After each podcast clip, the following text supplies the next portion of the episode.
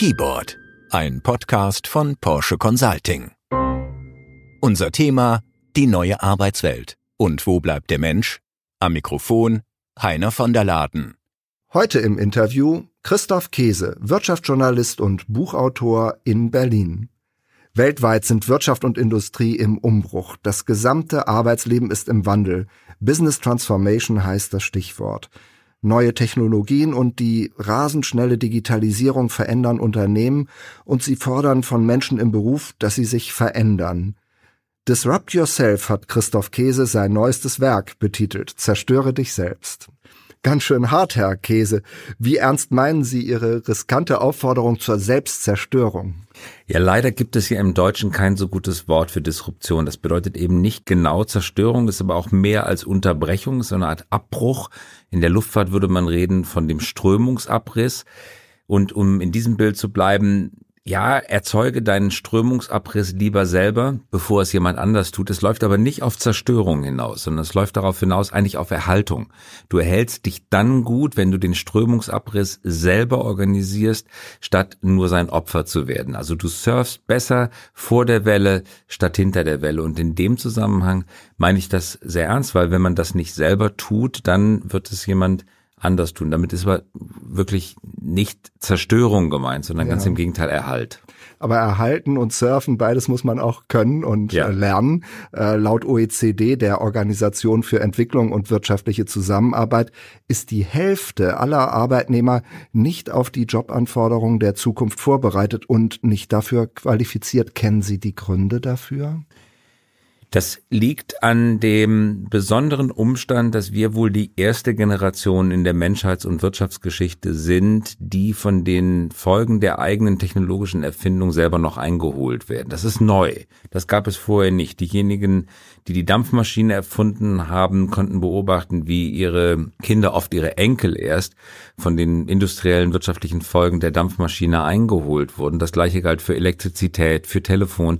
Das sind immer die nächsten Generationen gewesen. Wir sind die erste Generation, der es im Laufe des eigenen Arbeitslebens widerfährt, dass sie von der Technologie eingeholt, man könnte sogar sagen, oft genug überflüssig gemacht werden. Das ist auch wirklich schwer, damit umzugehen und sich die Frage zu stellen, was bedeutet das eigentlich für mich? Und das bedeutet für viele Menschen sehr konkret etwas. Denken wir an Lastwagenfahrer, Stichwort Platooning, Lastwagen, die in Zukunft automatisch hintereinander herfahren. Denken wir an Kassierer und Kassiererinnen. In Deutschland stehen ungefähr eine Million Menschen an den Kassen. Die automatische Kasse, wie wir sie heute schon in den Läden von Alibaba oder bei den Läden von Amazon, Amazon Go beobachten können, arbeiten vollständig ohne Kassierer, haben einen komplett anderen Ladenbau, wo die Geschäfte gar nicht mehr um die Kassen herumgebaut sind. Und das bleibt natürlich nicht ohne Folgen für die Betroffenen. Die müssen sich innerhalb, müssen sich natürlich nicht, aber können sich, haben die Chance, sich innerhalb einiger Jahre auf diese Entwicklung vorzubereiten, sich die Frage zu stellen, was heißt das für mich? Wie gehe ich damit persönlich um? Sie beschreiben ja in Ihrem Buch gerade zum Stichwort Kassierer, dass es Ihnen große Freude macht, mit der App im Smartphone zu bezahlen. Haben Sie da nicht auch ein bisschen Verantwortung gegenüber den Kassiererinnen, die Sie jetzt arbeitslos machen? Ich habe da immer ein schlechtes Gewissen und ich mag auch in meinem persönlichen Lieblingssupermarkt die Kassiererin sehr gern und wünsche mir auch, dass sie da noch bleibt. Man muss bloß, glaube ich, realistischerweise zur Kenntnis nehmen, dass die meisten Menschen ihr Verhalten nicht nach moralischen Maßstäben ausrichten, sondern nach Bequemlichkeit nach Effizienz und äh, es wird mit den Füßen meistens dahingehend abgestimmt, dass das effizientere Modell gewinnt und da wird wenig Rücksicht darauf genommen, was das für einzelne Arbeitsplätze bedeutet, wenn es dann mal thematisiert wird, dann hört man heutzutage immer öfter das Argument, ja gut, aber der Job war ja nun wirklich nicht mehr notwendig, wir brauchen keinen Heizer auf der Elektrolokomotive. Das breite gesellschaftliche Verständnis hat sich zu den Zeiten, an die ich mich noch erinnern kann, 70er, 80er Jahre doch massiv weiterentwickelt.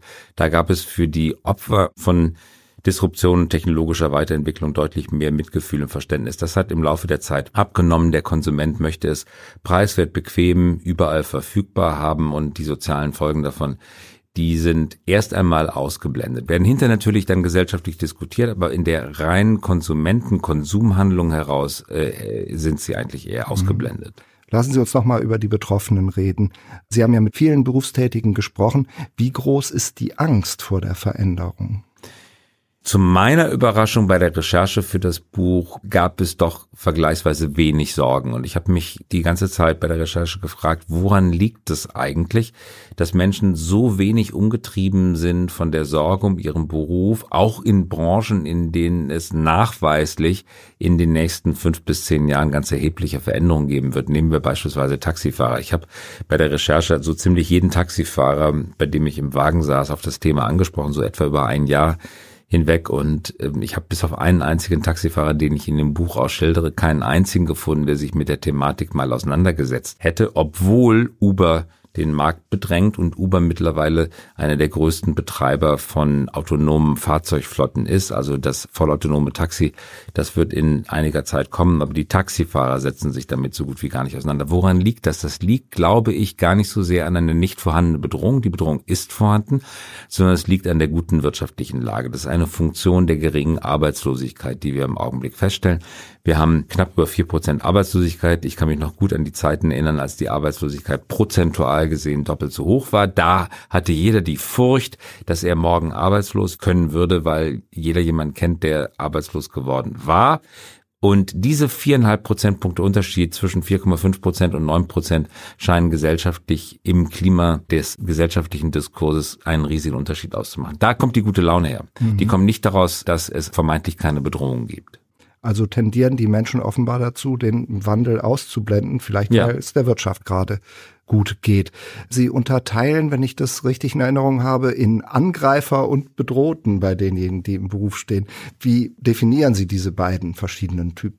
Der Angreifer ist jemand, der die Ineffizienzen auf vorhandenen Märkten sieht und danach giert, diese Ineffizienzen abzuschaffen. Der ist ein Entdecker, ein Eroberer, jemand, der es gar nicht erträgt, wenn Sachen nicht so glatt laufen und so funktionstüchtig und schnell laufen, wie sie denn laufen könnten. Und er benutzt die Technologie als ein Mittel zur Abschaffung von Ineffizienzen. Das lieben wir als Konsumenten oft auch. Der Bedrohte ist derjenige, der sich denkt, ja, das, was wir jetzt hier anbieten, das bieten wir doch schon seit langer, langer Zeit an und da gibt's doch auch Kundschaft und die Kundschaft mag uns doch. Gutes Beispiel dafür sind äh, regionale Bankfilialen. Immer wieder wird bei Angestellten von Banken gesagt, ja, aber die Leute schätzen doch unseren guten Rat. Und das ist ja auch so. Die Menschen schätzen den guten Rat in Banken. Es ist nur so, dass die Zahl der Transaktionen, für die man diesen guten Rat noch benötigt, kontinuierlich abnimmt. Die Leute haben alle möglichen Arten, ihr Geld zu verwalten online. Sie gehen immer weniger in die Filiale und brauchen deswegen natürlich in den Filialen wenig Rat. Wenn Sie dort hineingehen, dann brauchen Sie wieder Rat, aber die Grundgesamtheit der Geschäftsvorfälle sinkt ganz massiv. Und daher entsteht äh, tatsächlich eine Aufspaltung in Angreifer und Angegriffene. Und die Angreifer haben natürlich einen Wissensvorsprung, weil sie die ersten sind, die sich mit den neuen Wertschöpfungssystemen auseinandersetzen. Und die Angegriffenen haben die Chance, mit ähnlichen Denkmethoden wie die Angreifer früher als andere zu verstehen, was eigentlich passiert und sich darauf dann auch einzustellen. Vielleicht ganz kurze Frage noch zum Schluss. Wer wird überleben? Der Angreifer, der Bedrohte? Beide? Äh, idealerweise beide. Wir können alle überleben, wenn wir uns rechtzeitig mit dieser Fragestellung auseinandersetzen und richtige Antworten finden. Vielen Dank. Das war unser Podcast mit Christoph Käse. Er sagt, im Beruf von morgen gibt es große Chancen. Die Berufstätigen allerdings, die sollten aufgeschlossener sein für den Wandel, denn der ist kaum aufzuhalten. Keyboard ist ein Podcast von Porsche Consulting, im Internet abrufbar unter porscheconsulting.de.